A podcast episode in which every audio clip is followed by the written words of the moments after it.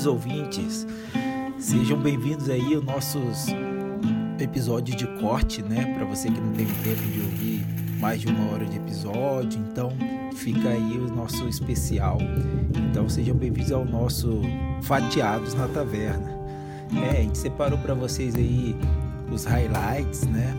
Para você curtir um pouquinho e ver se aumenta esse hype aí para enfrentar o episódio maior, né? Então esperamos que vocês se divirtam com os nossos episódios de corte e agora começa.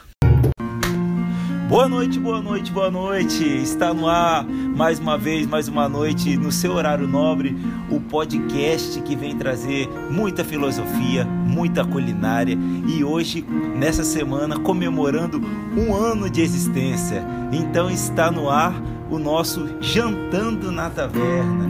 E essa noite, mais uma noite super especial. Como eu já disse, a gente está essa semana comemorando aí um ano de podcast.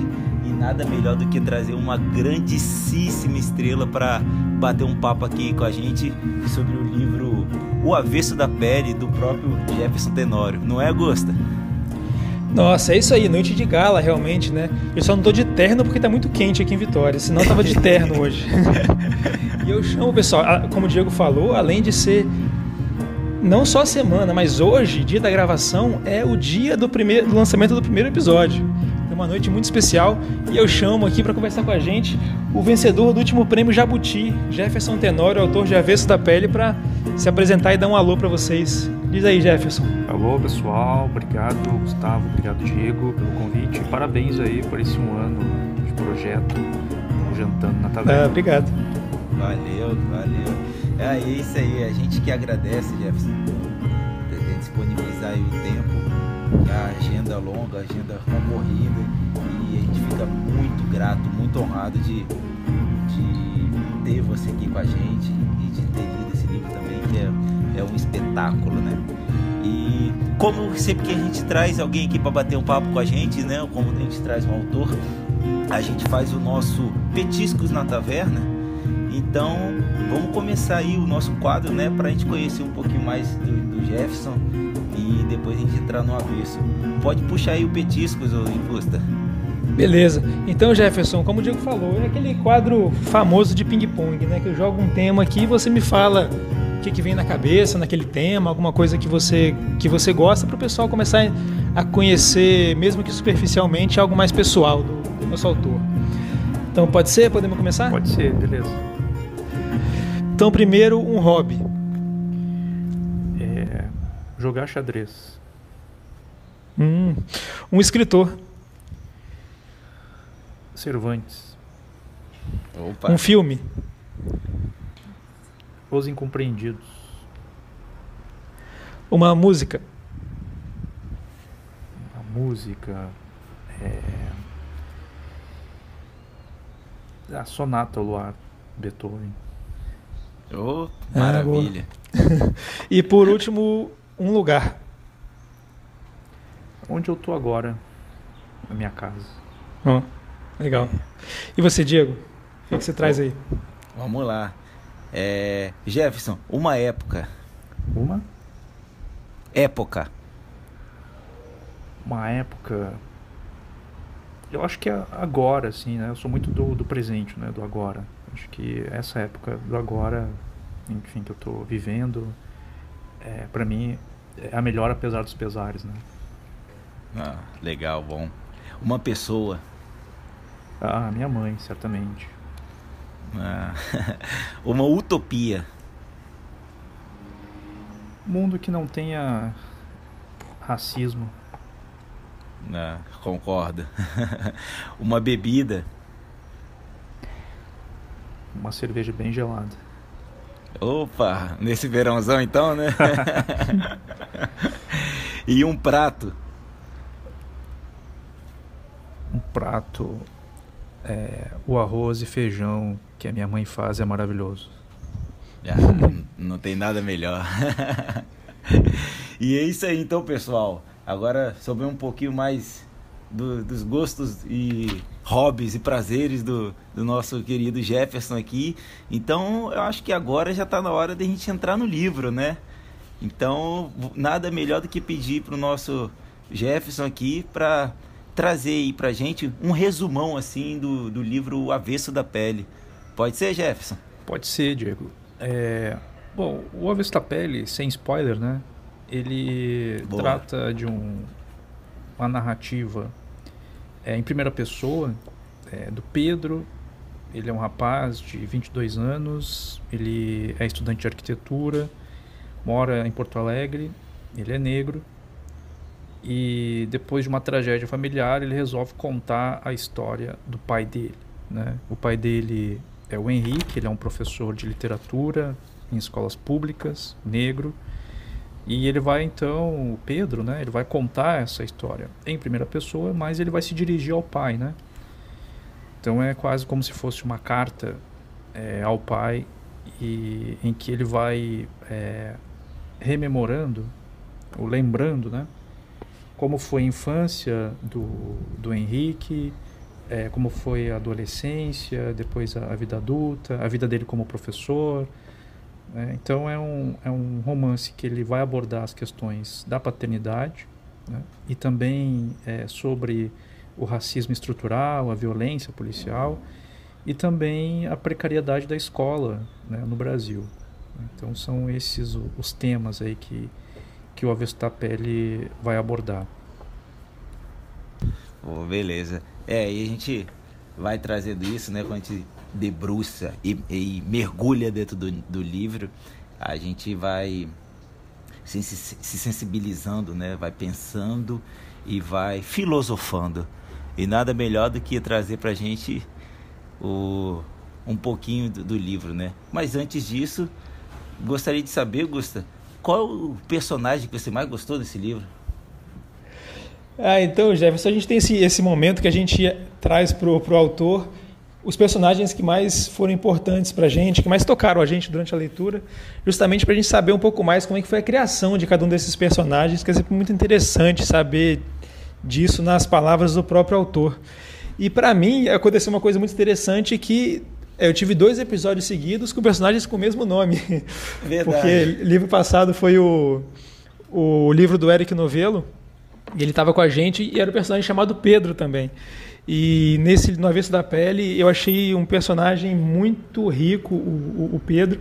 Eu achei interessante que você começou apresentando o livro como ele sendo em primeira pessoa. Então, assim, no meu modo de ver, ele traz um, um protagonismo para o Pedro.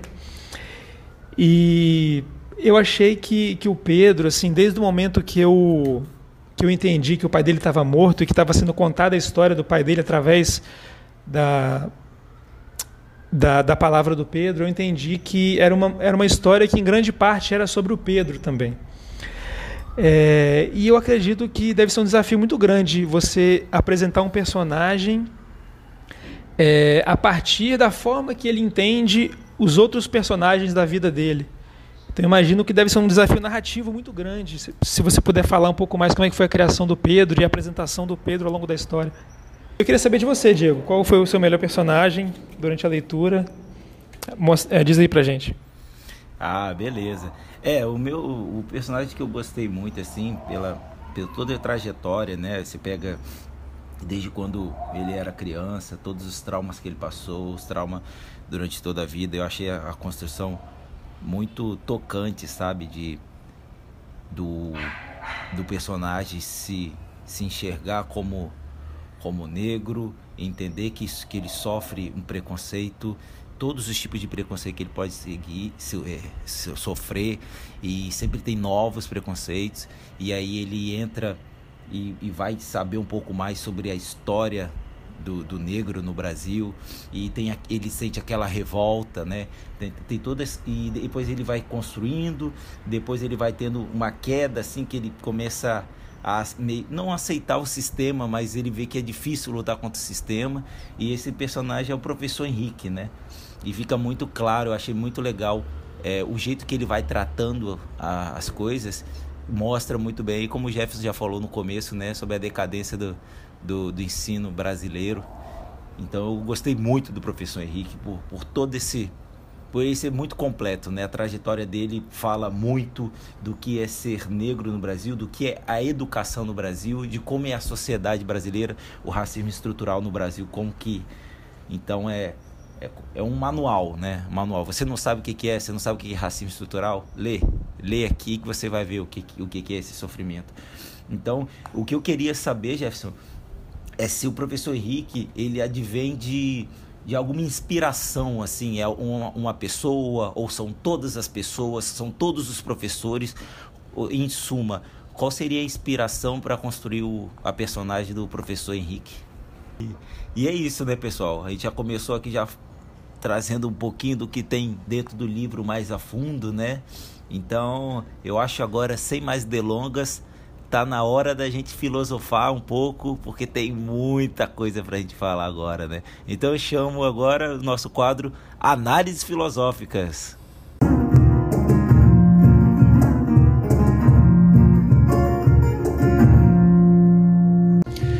Isso aí, e agora é a parte que a gente começa a fazer perguntas que envolvem um pouco mais da história do livro.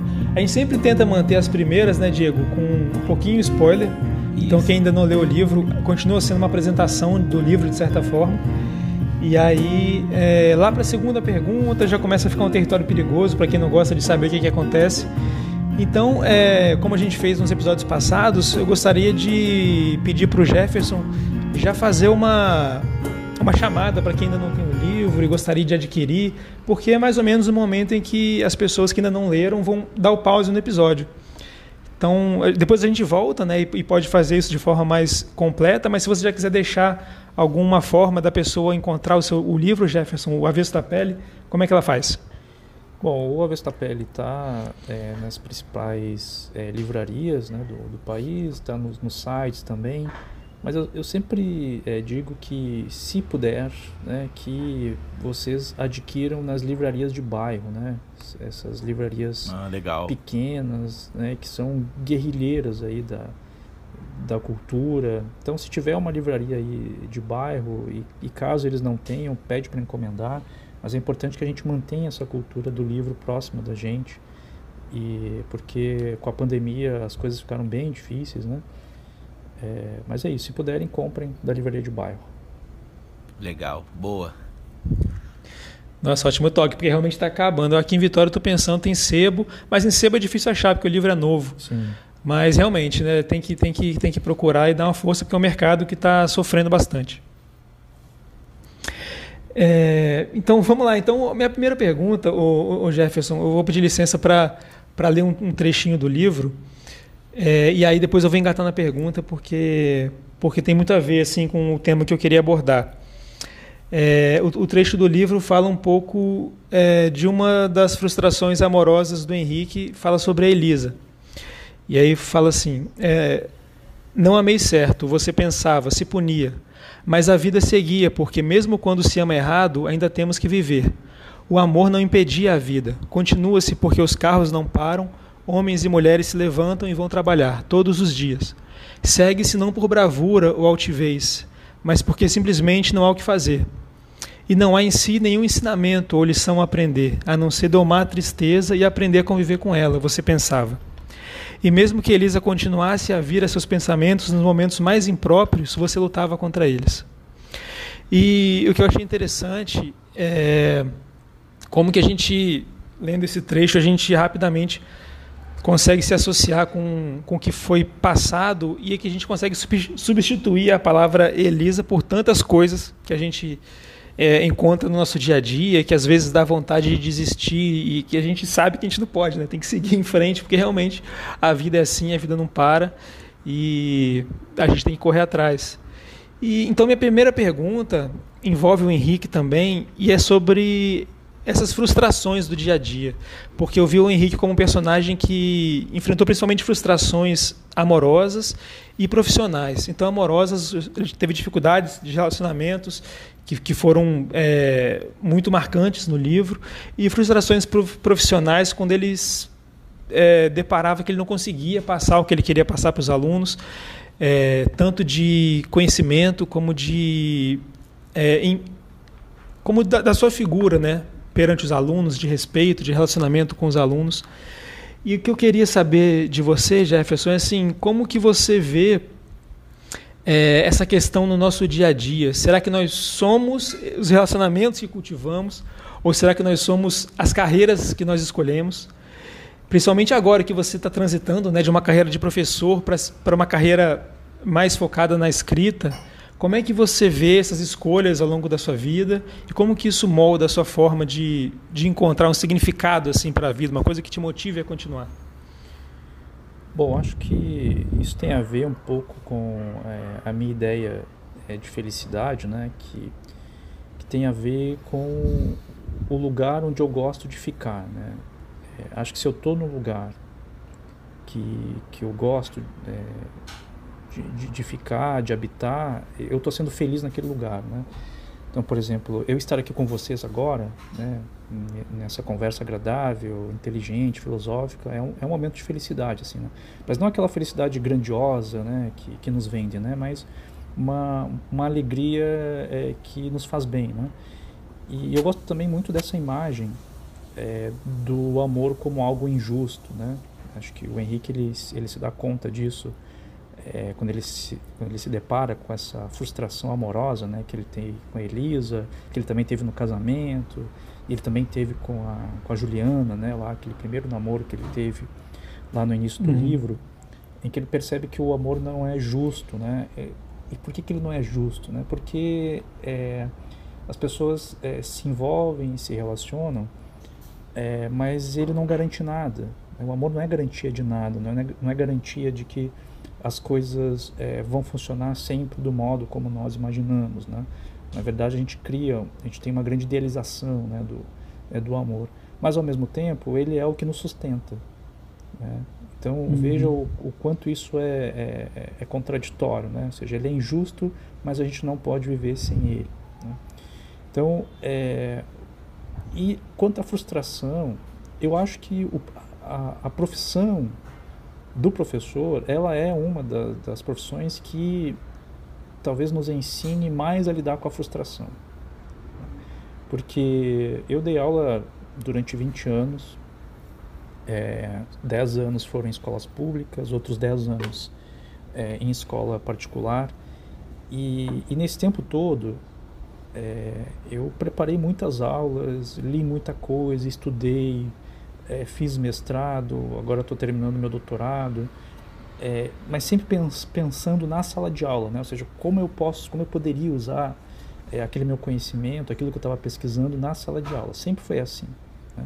E aí você se esmera, prepara a aula, aí você chega na sala de aula e é aquela bagunça e ninguém te ouve e a aula não sai do jeito que você quer e aí você lida com aquela frustração né, de, de não ter dado uma boa aula ou ainda é, você vê os alunos sempre da mesma idade.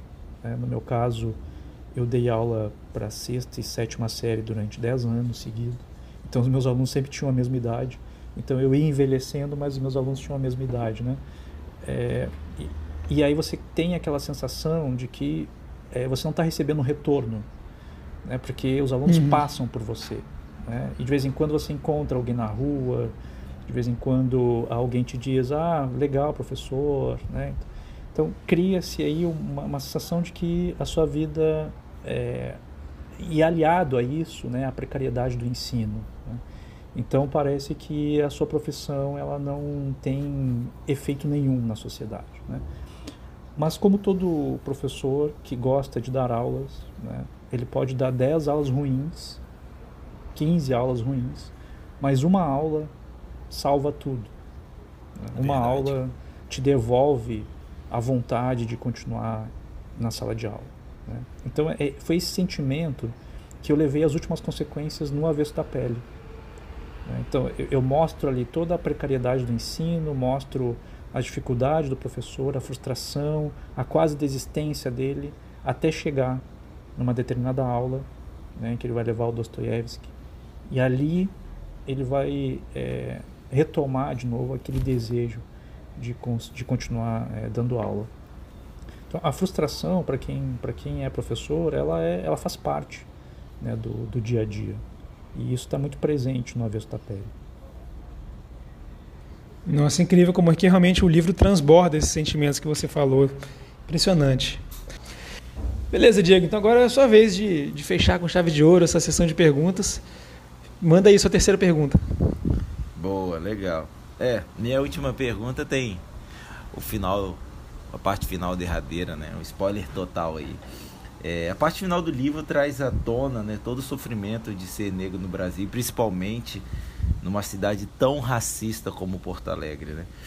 É, me dói demais entender que ser negro nesses locais é, é não fazer parte da sociedade devido a uma marginalização né, imposta por esse racismo. E aí, e aí eu fiquei muito, muito emocionado com a parte do, da morte do professor Henrique.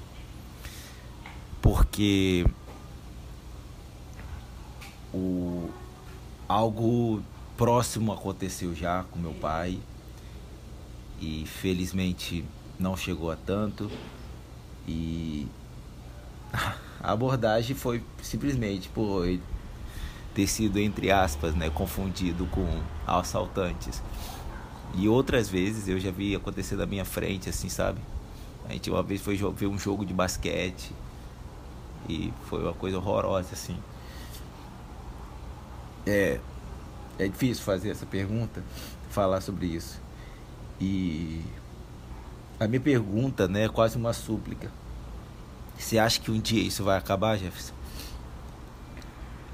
Bom, Diego, é, primeiro sinto muito, né, pelo, pelo seu pai. É, infelizmente é um, um estado muito violento, né, que a gente vive e, e, por mais que seja essas coisas sejam filmadas, né, elas continuam a acontecer, né, sistematicamente.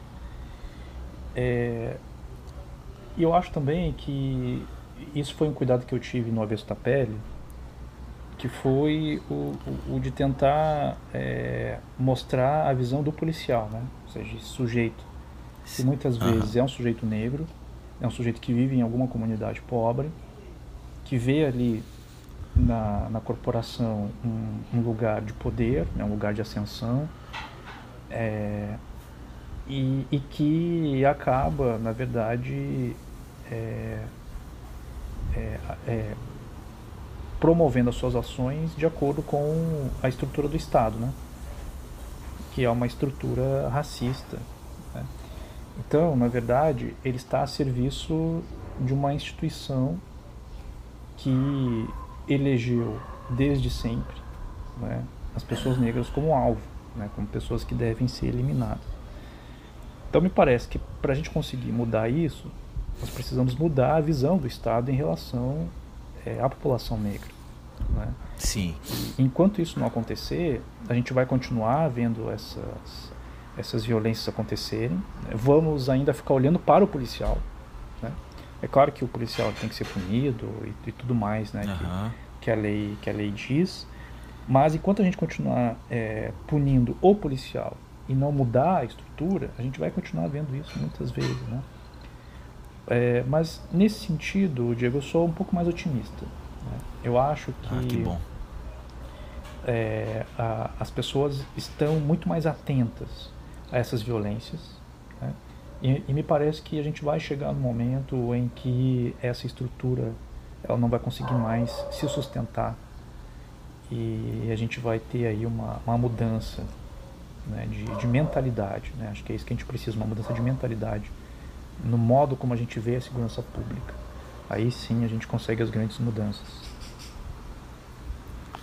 É, é muito bom ouvir isso, sabia? É muito bom mesmo entender que ouvir e que a estrutura ela arruma para cair mesmo, né?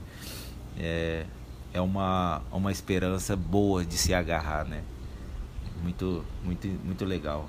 Eu acho que se é o que você disse, tem que mudar, tem que mudar não aqui ali, né? Tem que ser uma coisa geral, de lei, de inclusão e de tudo mais.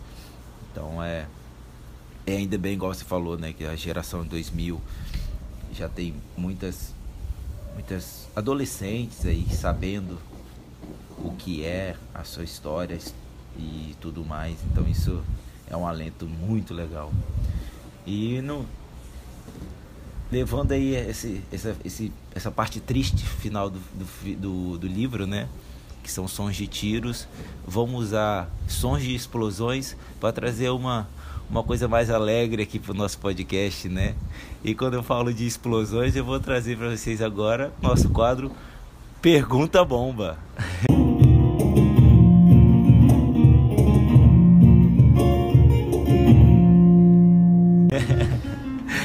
Agora tá na hora, né? A gente aqui bombardeou o nosso querido Jefferson aqui de perguntas.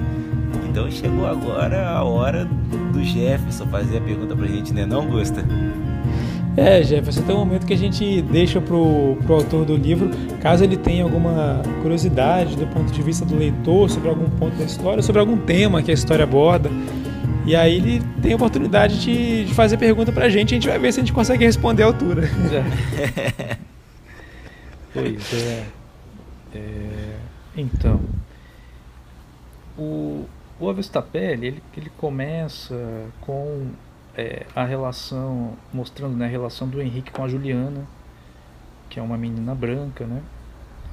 E, e aí, em determinado momento, é, ele vai tomando consciência né, do quanto ele, ele sofria racismo é, nessa família e depois a própria Juliana não vai conseguir lidar né, com a consciência que o, que o Henrique vai tomando e aí os dois acabam então é, terminando.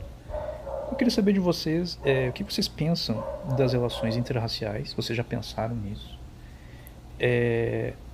E se vocês acham que pessoas brancas pensam é, quando estão se relacionando, ou seja, pessoas brancas pensam que isso é um problema, ou seja, se relacionar com outra pessoa branca, ou, ou vocês acham que, que isso é um, uma questão? E, e o que vocês pensam dessas relações interraciais? Vocês são a favor de um amor negro-centrado, como alguns defendem? Ou vocês acham que, ou vocês acham que o amor não tem cor? Pergunta bom. Bom, é... é bom, hein? Então é isso aí, pessoal. Esse foi mais um Fatiados na Taverna, nosso episódio de cortes, só com o supra-sumo do episódio lançado na semana anterior. E se você se interessou, ficou curioso para saber mais do episódio, você tem o um episódio completo na nossa linha lá no agregador de podcasts, que você pode escutar onde você quiser, no Anchor, no Spotify e em tantos outros aí disponíveis. E ficamos por aqui então até semana que vem com o episódio completo. Um abraço para todo mundo, valeu!